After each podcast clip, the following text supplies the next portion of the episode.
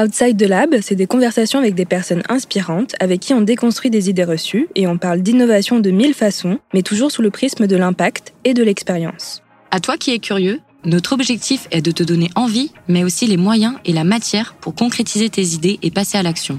Notre conviction, il faut penser plus large pour faire autrement. Dans cet épisode spécial tourné en direct devant un public, nous sommes ravis d'accueillir Léa Scherer, cofondatrice de Future Agency, une agence hybride fusionnant conseil et événementiel. L'approche Faire vivre l'innovation par des méthodes et des expériences inédites afin d'aider les entreprises à se projeter dans le futur. Au cœur de notre discussion, donc, le pouvoir de l'inspiration pour construire le monde de demain et la nécessité pour l'entreprise d'être apprenante pour rester agile et innovante. Quels outils et bonnes pratiques pour rester inspiré au quotidien? Comment l'entreprise peut améliorer sa capacité d'innovation et embarquer ses collaborateurs dans sa transformation? Ne manquez pas cet épisode inspirant à écouter sur Spotify, Deezer et Apple Podcast. Bonne écoute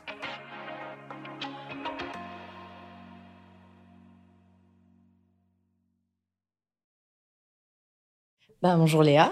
Bonjour. Est-ce que euh, pour démarrer, euh, tu peux euh, te présenter et présenter brièvement ton parcours? Avec plaisir. Donc, je m'appelle Léa Cher, j'ai 31 ans.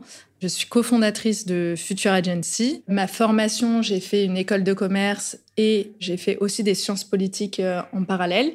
Et j'ai lancé plusieurs boîtes. La première, euh, je crois que c'était en 2014. J'ai monté plusieurs boîtes dans différents domaines, mais on va dire que mon vrai euh, projet qui a fonctionné, c'est Future Agency. Donc voilà, j'ai essuyé quelques échecs avant. D'accord, est-ce que tu peux commencer par ça? Peut-être, c'est toujours intéressant pour après avoir la suite. Avec plaisir. Donc la première boîte que j'ai montée, donc le concept est assez drôle. Ça s'appelait Yuck.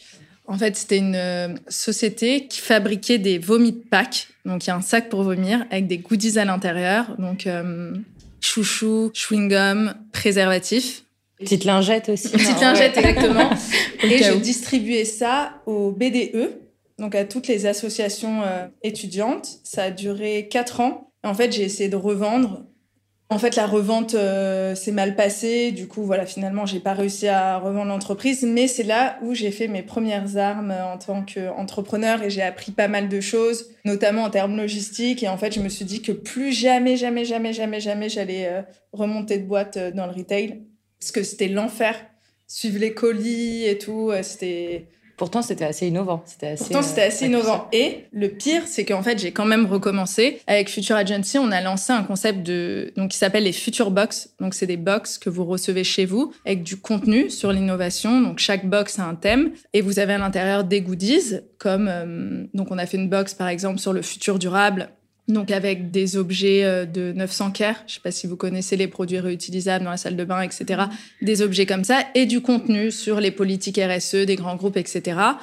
Et de nouveau, on a vécu un peu l'enfer logistique des envois de box, les pertes des box, etc. Et du coup, j'ai recommencé, mais là, vraiment, euh, je recommencerai plus. Et qu'est-ce qui t'a donné envie, justement, de monter Future Agency avant qu'on en parle un peu plus? Je pense que c'est vraiment une rencontre. Donc j'ai fait un stage à Singapour, j'étais consultante en supply chain et euh, j'ai fait une rencontre. J'ai rencontré quelqu'un qui s'appelle Martin Pasquier et qui m'a raconté son quotidien. Donc c'était quelqu'un qui a emmené notamment des comités de direction, des comités exécutifs en voyage dans le monde entier sur des sujets euh, prospectifs. Donc il m'a parlé de l'alimentation de demain, de la banque de demain. Et en fait, quand il décrivait ça, je me suis dit, mais c'est le métier de mes rêves.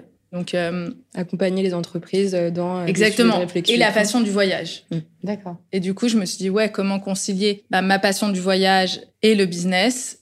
Et en fait, il faisait des learning expeditions. Et à l'époque, c'est pas du tout connu ce mot. Même moi, en fait, euh, je me souvenais plus de ce mot. Et euh, en fait, j'ai retrouvé un post LinkedIn pour retrouver ce concept-là de Learning Expedition. Et je me suis dit, euh, bah moi, en fait, j'aimerais bien faire ce métier. Donc, pourquoi pas le lancer en France? Il y en a pas mal, je pense, qui savent même pas encore ce que c'est Learning Expedition. Est-ce que tu peux en parler un peu? Avec plaisir. En fait, c'est une journée d'inspiration où vous allez rencontrer des intervenants, des conférenciers. généralement, on a un sujet, je sais pas, la banque de demain, euh, comme je disais, l'alimentation de demain. Et je crois qu'on va parler des, voilà, le conseil de demain. Et l'idée, c'est de rencontrer des gens qui sont un peu plus matures que vous sur le sujet. Donc, on peut soit le faire en France, donc à Paris, en région, ou soit à l'international. Et euh, c'est vraiment une ou plusieurs journées où vous allez rencontrer des gens, vivre un benchmark vivant en fait. Mm. À la place de regarder une presse, c'est vraiment rencontrer et vous immerger dans des lieux qui parlent du sujet. Et auprès d'acteurs, justement, qui, comme tu le disais, sont un peu plus matures. Et justement, Exactement. comment tu as fait au départ euh, Comment tout ça, ça a commencé? J'imagine que partir de l'idée, voilà, j'ai envie de lancer ce concept, et ensuite euh, trouver des partenariats, trouver des entreprises, comment tu t'y es pris? Alors, on a eu de la chance, par hasard en fait, en parlant à notre réseau. euh,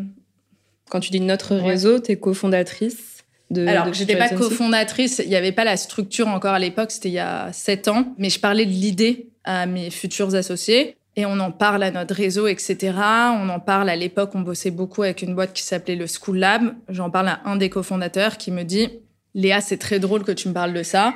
J'ai eu un appel du euh, cofondateur euh, d'une boîte de conseil en finance qui s'appelle Exton Consulting, qui était notre premier client. Donc euh, en fait, ils le savent pas. Je pense qu'on leur avait fait croire que on avait fait pas mal de choses avant, mais donc s'ils nous écoutent, ils vont découvrir que c'était nos premiers clients et ils voulaient organiser un séminaire inspirant à Tel Aviv. Donc nous, on n'avait jamais euh, Ouais, pour- drôle, pourquoi c'est organisé euh, quoi que ce soit. En fait, parce que c'est une place fintech, il y a beaucoup de startups euh, fintech et là, on se dit faut y aller. Mm. Heureusement, on connaissait quelques personnes sur place, donc on a pris un expert local pour nous ouvrir euh, des portes. On a commencé à fouiller l'écosystème, à faire ce qu'on appelle du mapping et c'était notre premier projet. Et comme c'est un projet qui a bien marché, on a réussi à avoir notre première success story et du coup, on a pu aller chercher des clients comme ça. Et donc, du coup, la structure en tant que telle était même pas encore en place, que en fait, vous avez juste fait un- Exactement, il n'y avait une pas de expérience structure. vous-même, finalement. Il n'y avait pas de structure juridique, il n'y avait rien. C'était. On n'avait pas d'assurance voyage. On a découvert après qu'il fallait une assurance, un truc. Enfin, on est. Vous avez appris en faisant. euh, On a appris en faisant. euh, C'était vraiment. euh, Et vous aviez amené combien de personnes avec vous, du coup? Alors, on était une équipe de cinq personnes sur place. Donc, nous, les trois futurs associés, plus un cofondateur de Future Agency, plus un expert euh, fintech. On avait un expert euh, local en plus sur place et c'est tout. D'accord, ok. Pour euh, 35 euh, consultants. Donc, il y avait tous les directeurs et les top managers. Ah oui, d'accord, voilà. Donc, vous accompagnez quand même 35 35 personnes. D'accord. Ouais, ouais, c'était notre premier projet dans un pays avec un contexte géopolitique un peu particulier. Donc, je vous raconte pas les anecdotes des gens qui sont coincés à l'aéroport avec des interrogatoires. Enfin, on a eu plein de galères. En fait, c'est drôle les voyages Oui. parce que ça permet vraiment de créer du lien avec vos clients. Et du coup, euh, bah, en fait, nos premiers clients, je suis encore en contact avec eux. Ça crée des vrais liens, quoi. Enfin, c'est c'est une chance, je trouve, de vendre euh, des produits comme ça parce que, en fait, on vit l'expérience avec eux, même si on les accompagne, on est censé être guide, on vit un truc euh, fort, quoi. Tu parles de produits. Est-ce que tu peux nous expliquer un petit peu euh, la proposition de valeur de Future Agency, l'ambition? Ouais, avec plaisir. En fait, on a quatre métiers chez Future Agency. Le premier, c'est d'aider nos, nos clients à se projeter dans le futur de leur secteur, dans le futur de leur métier. Donc, pour faire ça, on a les Learning Expedition et nos ateliers de design fiction. Donc, c'est une méthode pour aider les gens à se projeter dans le futur, qui ressemble un peu au design thinking, mais qui est pas tout à fait euh, pareil, qui est beaucoup plus euh, prospective. Une méthode notre- que vous avez créée? Alors, on l'a pas créé, ça vient des États-Unis comme le, le design thinking, mais qu'on s'est réapproprié Hmm. et qui est assez récente. hein. En France, je crois qu'on l'utilise depuis 2015 ou 2016. C'est assez récent. Aujourd'hui, les grands groupes ne se sont pas encore appropriés cette méthode, à part certains comme euh, par exemple la Maïf. Mais sinon, ça reste rare. Donc, c'est une méthode qui marche assez bien. Et une fois qu'on l'a fait une fois, généralement, on nous demande de réitérer. Donc, ça, c'est le premier métier. Le deuxième métier, c'est qu'on aide nos clients animer leur communauté. Donc, tout ce qui est communauté interne, communauté de talent, communauté euh, d'ambassadeurs innovation. Donc là, on est là sur la durée, on organise des événements une fois par mois. Donc quand je parle d'événements, c'est euh, conférences, immersion dans des lieux, activités team building et autres. Vous avez un interlocuteur au sein de l'entreprise que vous accompagnez euh, et qui est votre porte-parole finalement. Exactement. Troisième métier, c'est plutôt euh, notre casquette de consultant en innovation. On accompagne les directions innovation sur leur stratégie d'innovation. Et dernier métier, on aide nos clients à transformer leur événement d'entreprise. Donc quand je parle d'événements, c'est euh, principalement euh, séminaires, lancement de produits, des choses comme ça. D'accord. Pour résumer un peu, Future Agency, vous sortez un peu ou complètement les gens du bureau, de leur quotidien, Exactement. et euh, vous essayez de catalyser l'innovation. euh, Enfin, comment ça, ça permet à vos clients d'innover et ou de euh, plus prospères, d'inspirer? Nous, on leur fait vivre l'innovation par des expériences. C'est vraiment toucher du doigt l'innovation, la côtoyer de plus près. On essaye d'être le moins possible dans la description ou dans des présentations descendantes. Et du coup, ce qui en ressort généralement de nos expériences, c'est des nouvelles idées c'est des nouvelles euh, façons de faire, des bonnes pratiques. Parfois, c'est des choses à mettre en place à moyen terme, mais parfois, dès le lendemain, en fait, c'est des bonnes pratiques. Euh. C'est finalement un positionnement assez hybride entre agence de conseil et finalement agence événementielle également. C'est exactement ça. J'aurais dû commencer par ça, en fait. Vu que l'entreprise a 7 ans, vous avez vécu le Covid, vous ah vivez tout ce qui se passe au niveau écologie, et donc les questions, c'est comment vous avez euh, vécu ces enjeux, en fait, que ce soit Covid ou les enjeux d'environnement pour notamment l'avion, voyager, les learning Tel Aviv aujourd'hui pour un grand groupe se déplacer à 35 à Tel Aviv depuis la France, c'est vrai que ce serait pas perçu de la même manière qu'il y a 7 ans. Mm. Donc aujourd'hui, comment on justifie ce genre de déplacement euh, au nom de l'innovation finalement? C'est une très bonne question. Alors déjà Covid très très difficile pour deux raisons. Bien évidemment plus de déplacements, mais pour deuxième raison en fait on était accolé à un partenaire dont on s'est séparé le premier jour du confinement. Donc quelqu'un qui nous apportait mm. beaucoup d'affaires, etc. On est devenu indépendant du jour au lendemain sans portefeuille client. Donc, on a mmh. dû redémarcher des nouvelles personnes. Donc, ça, première raison. Et deuxième raison, tout s'arrête. Tous nos projets de l'ex en arrêt. Et du coup, on a dû tout reconvertir en digital et trouver des formats attractifs. L'ex Learning Expedition, je précise. voilà. Donc, euh, et là, on s'est dit, OK, bah, faut vraiment qu'on réfléchisse à comment on reste attractif en digital.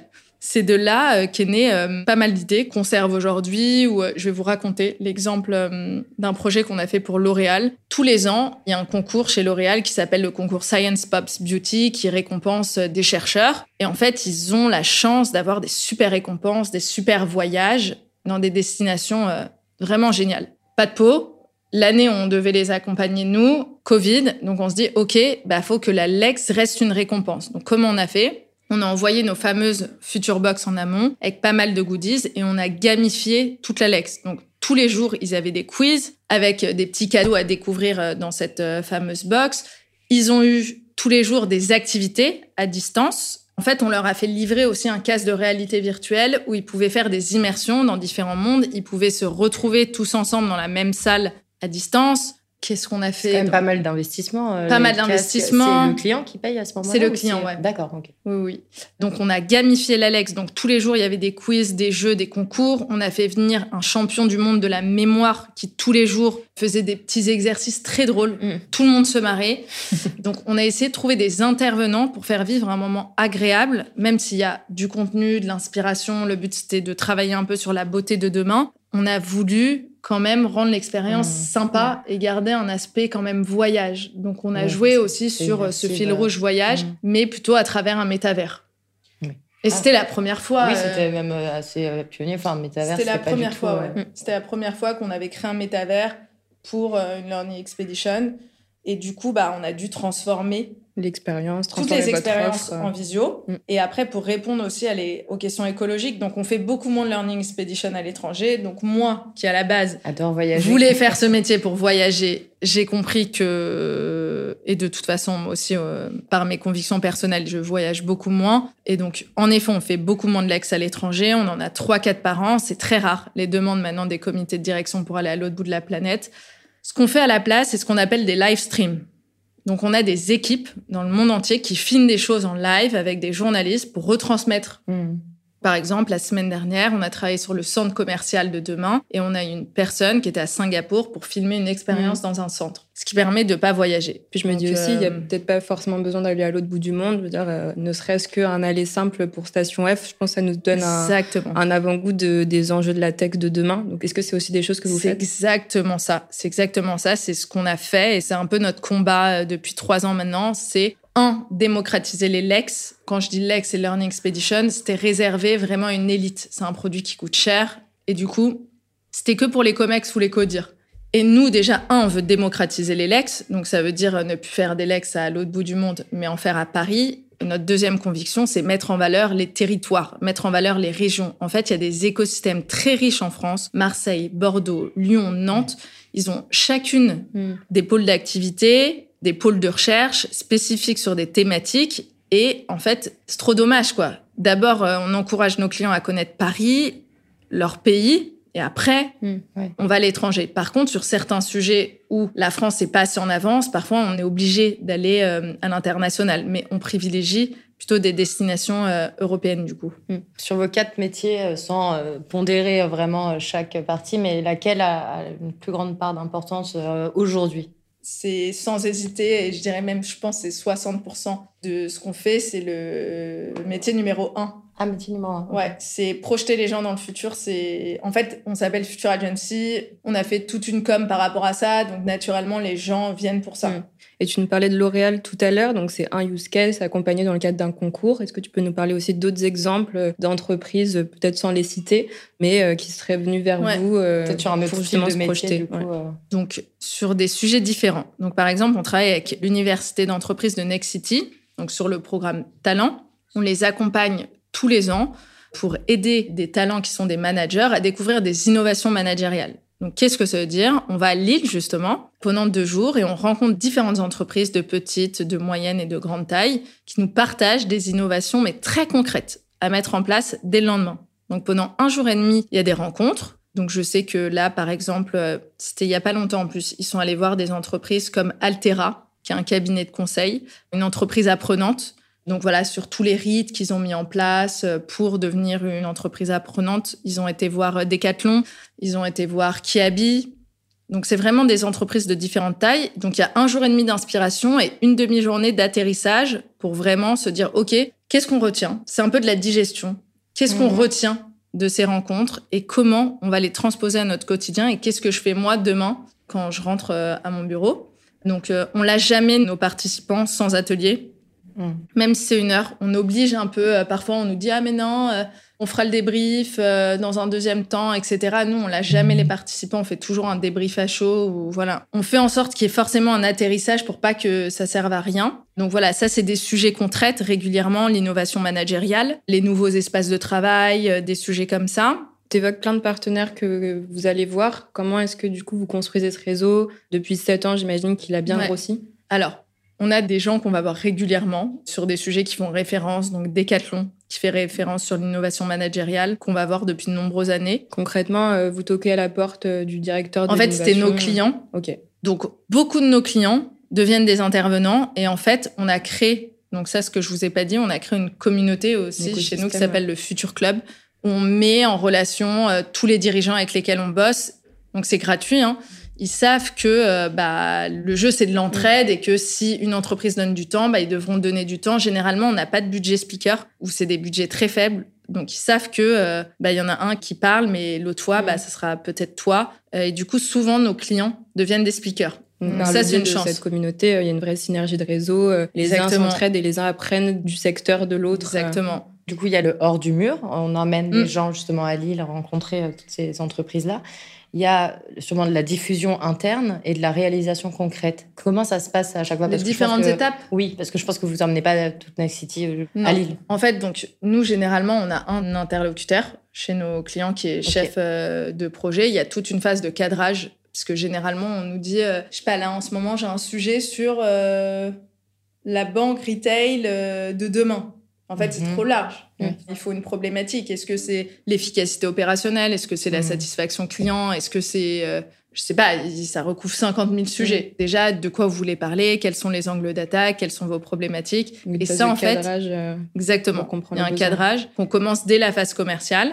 Donc ça qui est clé. Et une fois qu'on a cadré le sujet, là, on part en sourcing. Donc on va regarder dans notre réseau et on va toquer à la porte de nouvelles personnes qui est pertinent Mm. sur ce sujet. Et là, on commence à préparer l'agenda. Oui, parce que finalement, vous ne vous euh, positionnez pas en tant qu'expert sur ces problématiques, vous allez toquer à la porte des bons interlocuteurs. On est expert d'aucun sujet. Mm. Vous êtes plus organisateur, euh, enfin le cadrage conseiller, consultant, organisateur, donc voilà. après toute la phase de hors du mur, euh, et après on revient et on diffuse et on met en place. Exactement. Nous, on a des expertises méthodologiques, des expertises en com, mais on est expert d'aucun sujet. Du coup, on s'entoure régulièrement dès qu'on a un nouveau sujet qu'on maîtrise pas du tout. Mhm. On prend des experts en fait euh, sectoriels qui vont nous aider, qui ont de la seniorité euh, sur le sujet et qui vont nous aider à décortiquer les thèmes. Après, on n'est pas expert, mais il y a des sujets, par exemple l'innovation managériale qu'on a traité peut-être 15 fois. Oui. Mm. Vous avez même, les billes après derrière pour même vous-même mettre en place certaines. On peut être à l'aise sur certains sujets, comme pareil, on a beaucoup travaillé dans le secteur de la beauté. On mm. commence à comprendre les tendances dans le luxe, pareil. Donc Est-ce que vous faites de la veille à côté justement pour alimenter toutes ces réflexions En fait, ça, on oblige un peu nos consultants à hum, tout le temps, tout le temps regarder ailleurs, se servir de leur vie personnelle quand ils ont un voyage perso, à essayer d'avoir un regard, d'être observateur un peu en permanence. Donc ça, c'est aussi un peu un défaut professionnel. Et on organise chez nous ce qu'on appelle des shots d'inspiration interne. Euh, donc mmh. on va, euh, on va dire une fois toutes les deux semaines, on invite quelqu'un à parler. Et franchement, ça fonctionne bien, ça permet de nourrir les mmh. consultants. Euh, L'objectif du podcast, finalement. Voilà, voilà. Mais je trouve ça hyper audacieux en tant que cabinet agence événementielle, d'aller chez des clients et de dire ah ben on va aussi se servir d'autres entreprises pour vous finalement répondre à vos enjeux. En termes de business model, je trouve ça assez audacieux. C'était juste une Ouais, mais c'est vrai, c'est vrai après tout. Euh, mais euh, c'est vrai qu'on a la chance, les gens sont assez volontaires. En France, il y a certains pays plus fermés, on a un peu plus de mal à ouvrir des portes. En France, c'est assez facile d'organiser une learning expedition. Il y a des pays, c'est un peu plus compliqué. Des pays nordiques. Là, on a fait une Lex à Dublin. Euh, bon, c'était un peu plus compliqué, quoi. Plus compliqué parce que vous sentez que d'un point de vue culturel, il n'y a pas cette volonté de partager, ouais, cette ouverture. Moins de partage. Ok. Et vous avez euh, majoritairement des clients euh, français, européens, internationaux? Français. Majoritairement. Majoritairement. Après, c'est des boîtes internationales qui ont des bureaux dans le monde entier. Donc, euh, quelques clients étrangers, ouais. Et concrètement, du coup, pour ces clients, bon, j'imagine qu'ils payent vos services. Hein, tout travail mérite salaire. Donc, comment ça se matérialise en termes de livrables? Comment on considère que la Future Agency a rempli sa mission? Eh bien, ça, c'est une très bonne question puisqu'on travaille encore dessus. Donc, il y a des livrables classiques comme les restitutions, des choses comme ça. Il y a les questionnaires de satisfaction des participants qui permettent d'évaluer, mais c'est un sujet clé pour nous, c'est très dur. En fait, comme on est au début généralement d'un parcours de transformation, on ne sait pas ce qui se passe après. Hmm. C'est pour ça que c'est intéressant de travailler avec des cabinets comme les vôtres, parce que nous, on les perd, cest à dire on les inspire, on leur donne des idées, mais on ne sait pas du tout si les idées sont mises en place derrière. Hmm. Le seul signe, c'est quand ils nous rappellent un an, deux ans après, ah voilà, c'était super, on a mis ça en place, mais on a du mal à traquer ce qui se passe. Donc ça, mm. c'est un sujet mais est-ce que qu'on n'a pas craqué. Eux, en amont, ils savent réellement ce qu'ils cherchent? Dire, euh, j'aimerais être plus innovant. Alors, ils cherchent à avoir des visions plus claires sur des sujets. Donc, mm. généralement, l'objectif est réussi, mais c'est qualitatif. Mm. On a très peu d'objectifs quantitatifs. Mais j'imagine qu'à la fin, vous donnez quand même des directives, un plan d'action à suivre, euh, des leviers à activer en bah, interne euh, pour aller plus loin. Par exemple, pour la LEX sur les innovations managériales, où là, les managers doivent mettre des choses en place dès le lendemain, oui, c'est mm. très concret, il y a une roadmap, ils repartent avec une roadmap. Mais il y a des LEX qui sont purement inspirationnels, où le but, c'est d'avoir une vision plus claire, par exemple, sur l'impact d'une technologie sur un secteur, eh ben là, c'est compliqué d'évaluer, quoi. Mm. Ok, euh, est-ce que vous avez une vision plus claire? Oui, mais encore, euh, mm. c'est très compliqué. Donc, on travaille dessus actuellement, essayer d'avoir des KPI un peu plus précis, mm. ne serait-ce que pour les communiquer à nos prospects, quoi. Et peut-être pour recontextualiser, avec quel genre de secteur vous travaillez euh, au quotidien?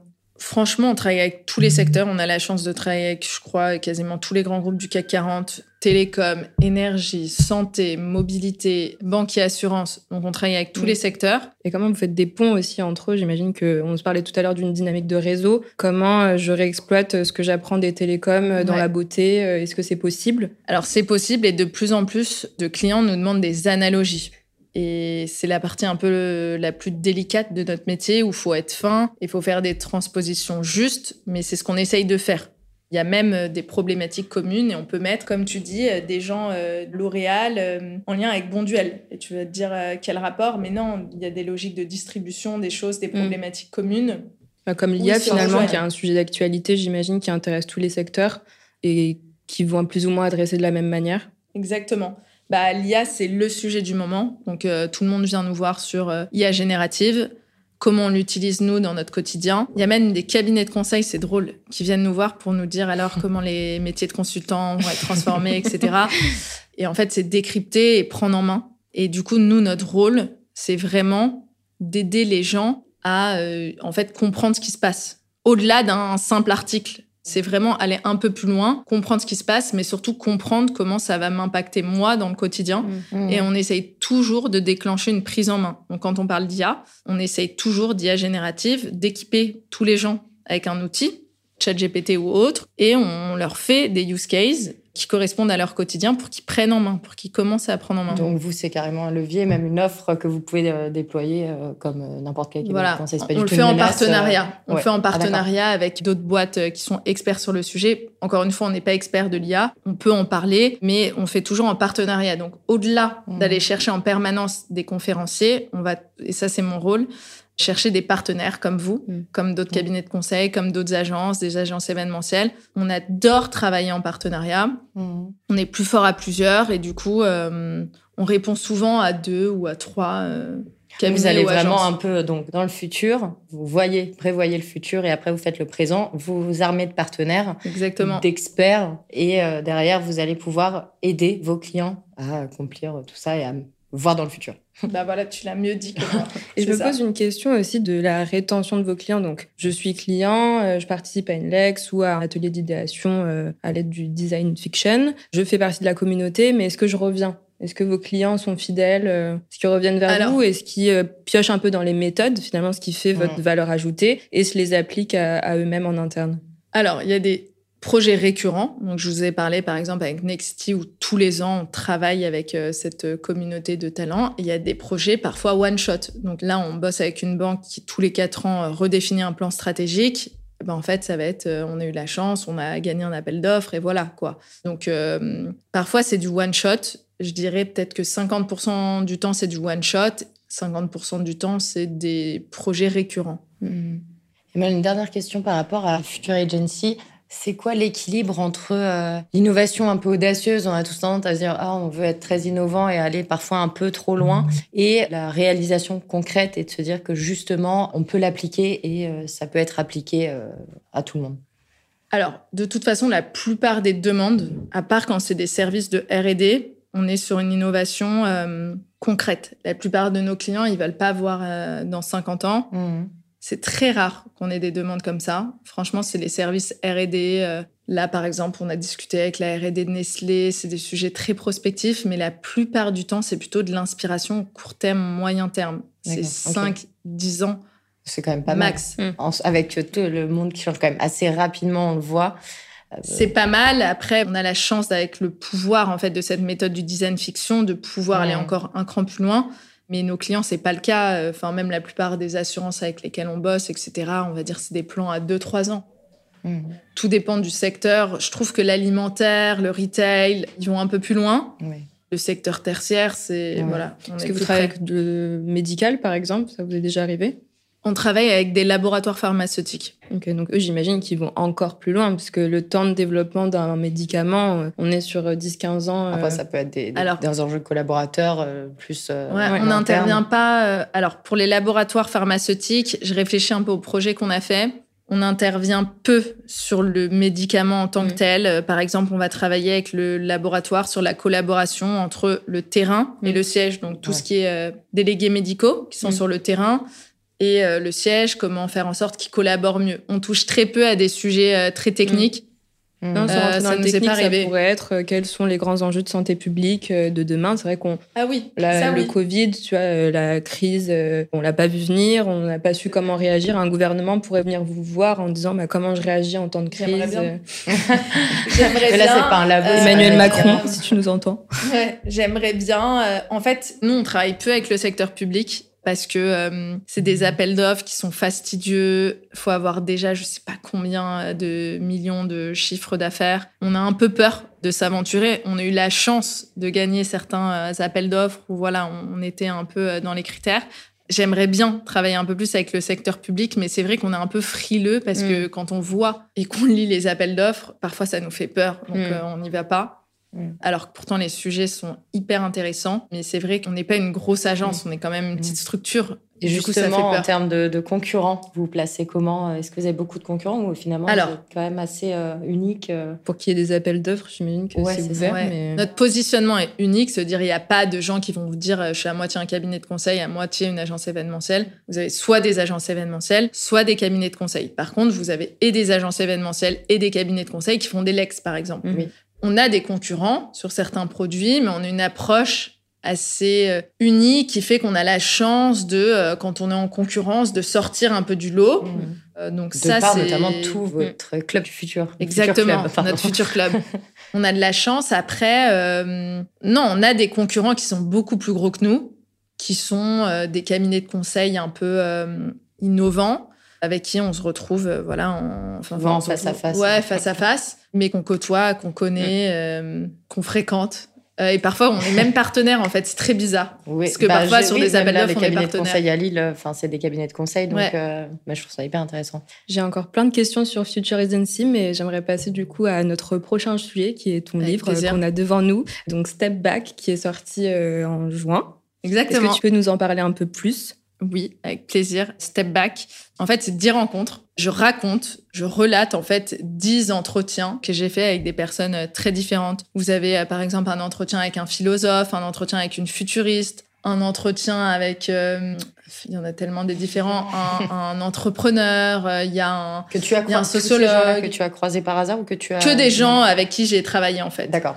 Et à la base, j'ai pas fait les interviews en me disant ah, je vais faire un livre. C'est juste que en fait, euh, justement, c'était l'été d'avant. Je me suis dit, euh, j'ai de la chance, je rencontre des gens euh, vraiment extraordinaires. J'aimerais bien prendre un peu de temps de digérer mm. tout ce que j'ai vu. Parce qu'avec mon associé, on rencontre, je sais pas, deux, trois, quatre personnalités par semaine. Et je me dis, mais mm. quelle chance, j'aimerais tellement pouvoir partager ces rencontres. Et j'avais besoin d'un temps de digestion, donc j'ai pendant un été j'ai relu mes notes de certaines personnes qui m'avaient particulièrement marqué. Je me suis dit ok, bah en fait j'ai besoin de ça un peu comme une thérapie. Euh, j'ai besoin d'écrire ce livre d'abord pour moi pour digérer et puis euh, en fait ça me ferait plaisir de transmettre ce que moi j'ai appris à d'autres, à des entrepreneurs, à des managers. Donc c'était d'abord un besoin assez personnel et après je pense qu'il y a plein de manières de partager. J'aurais pu euh, envisager un podcast, etc. Mais je sais pas, c'est l'écriture qui est venue naturellement. Donc j'ai dû reprendre toutes mes notes. Donc c'était pas sous format vraiment, euh, voilà. J'ai dû reprendre toutes mes notes et en faire euh, un livre quoi. Dans la préface de Pascal Demurger, il y a une phrase qui m'a particulièrement marquée. Pour être résilient et pérenne, l'entreprise doit être apprenante. Est-ce que tu peux nous donner du coup des moyens concrets euh, Et pourquoi cette personne a fait la préface aussi mm.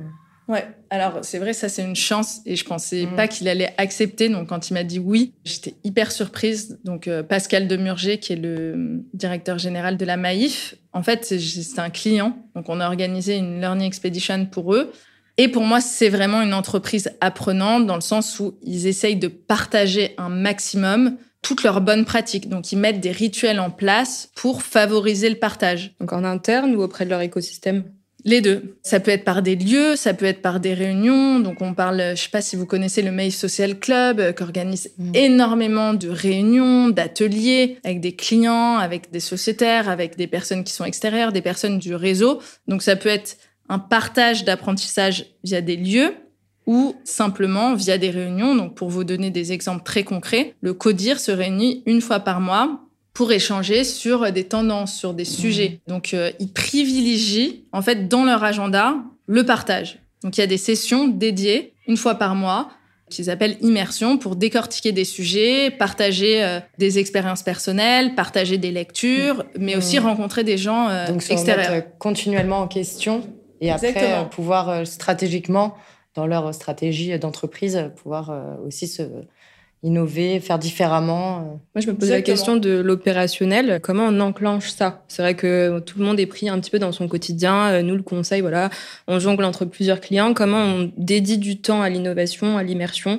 Quelle méthode on peut adopter au quotidien? Alors, ça, c'est une euh, très bonne question. En fait, c'est juste mettre les plages dans son agenda en fait, on a le même métier, donc je vous comprends totalement. Et souvent, je vais être honnête, hein, quand c'est des grosses périodes de rush, par exemple la semaine prochaine, on a plein d'événements, c'est la période des séminaires, j'ai annulé le shot d'inspiration interne. Mais je devrais pas. Se dire quand c'est dans l'agenda, faut que ce soit dans l'agenda. Une fois toutes les deux semaines, c'est planifié. Il y a deux heures sur ça. Garde et faut sous aucun prétexte annuler. Donc une fois par mois, on écoute le podcast Outside voilà, the Lab exactement. Ok. Et voilà.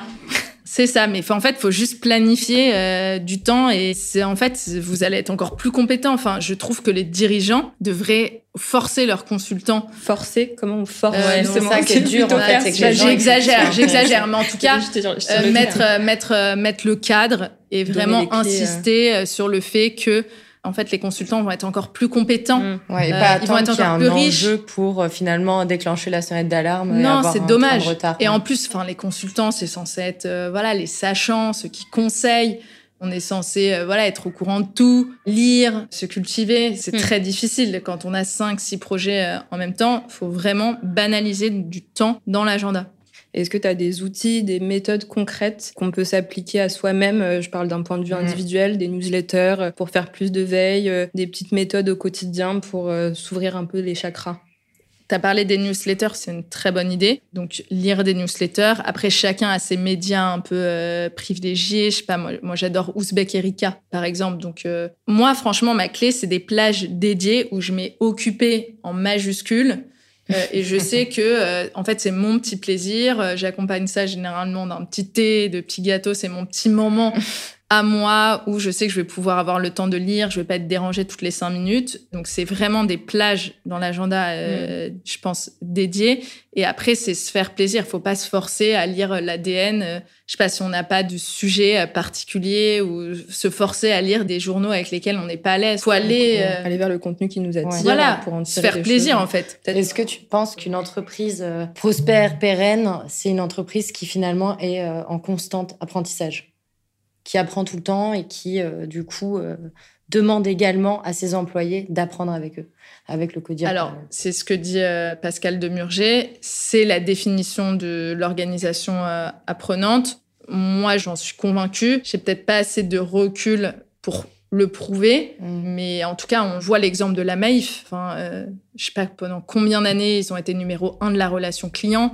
c'est pour moi l'assurance la plus innovante sur le marché français, voire le marché européen. Mmh pour le coup, on le voit, enfin, c'est le succès de la Maïf, je pense qu'il est dû aussi à sa culture interne, en mm. fait. Collaborateur et qui, du coup, se diffuse sur l'expérience client. Euh, de... Et il y a un vrai enjeu de diffuser aussi que ça vienne de la direction, comme tu sais, de le codir et que ça infuse. Il montre l'exemple. Euh, Mais pour moi, c'est les moyens, du coup, parce que Maïf, c'est quand même une énorme euh, entreprise. Comment un codir arrive à si facilement diffuser et à, du coup, embarquer tous les collaborateurs qui sont peut-être alors, je pense qu'il y a un sujet autour du recrutement. Alors, j'ai eu la chance de côtoyer différents départements de la Maïf. C'est des gens tellement curieux, tellement ouverts. C'est vrai que c'est frappant, la culture d'entreprise, quand on commence à travailler sur certains mmh. projets. Donc, je pense que les RH euh, font un travail de recrutement où ils doivent avoir des critères ou voilà, peut-être qu'ils recrutent des gens qui leur ressemblent. Donc, il doit y avoir un sujet par rapport à ça. Mais en fait, le COMEX porte ces valeurs-là. Du coup, euh, en fait, chaque hiérarchie est impliquée et du coup, même, je pense sur le terrain,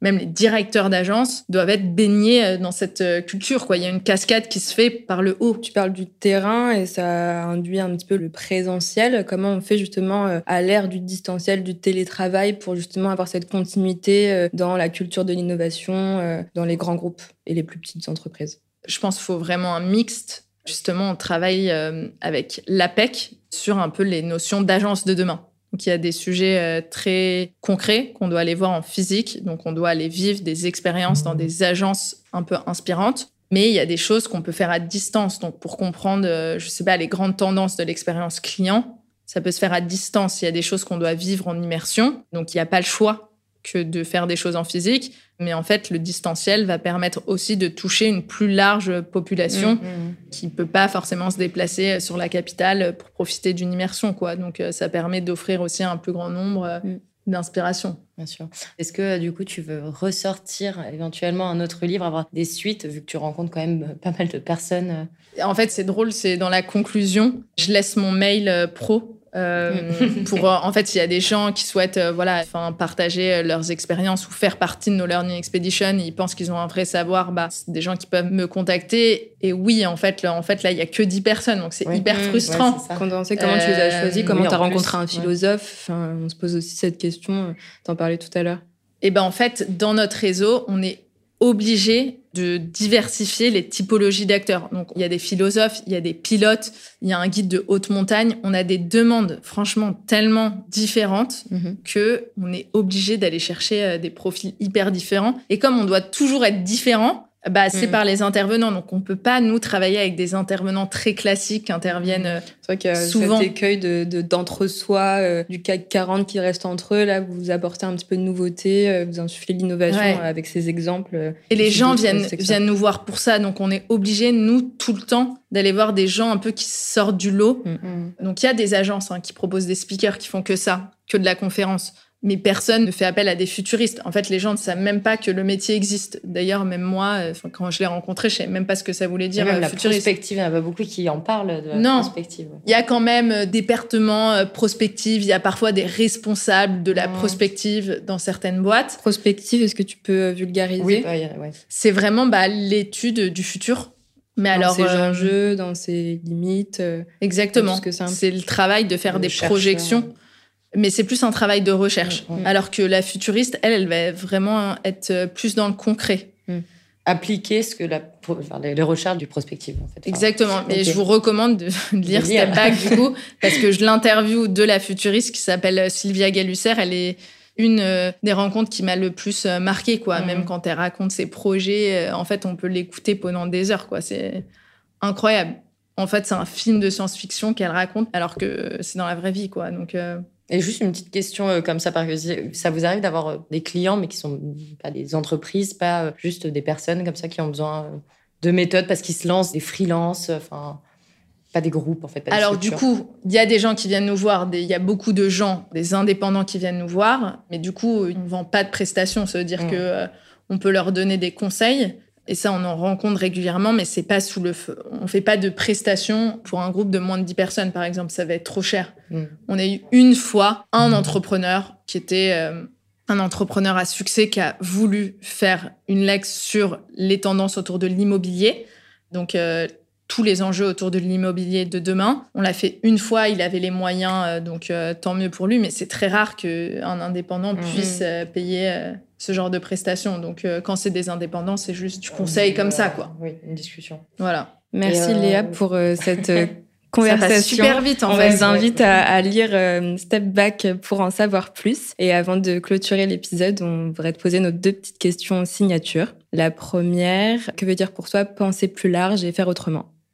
Alors, penser plus large et faire autrement. En fait, c'est drôle parce que ça pourrait être une tagline de Future Agency. C'est la tagline de 12, donc c'est déjà pris.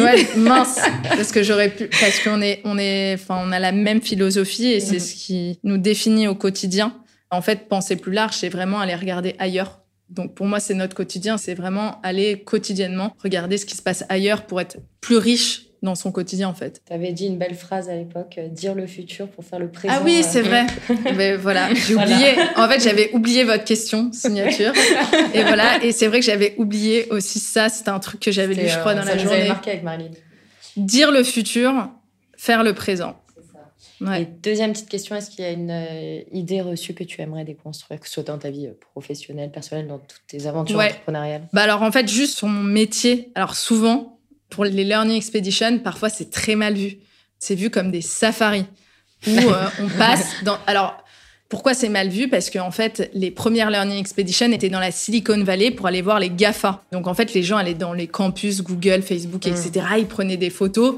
Il se passait rien derrière. En fait, c'était juste cool. Ils pouvaient dire ah ouais, j'étais chez Google, j'ai mangé à la cantine de Google, j'ai vu le campus, j'ai pris une trottinette, etc.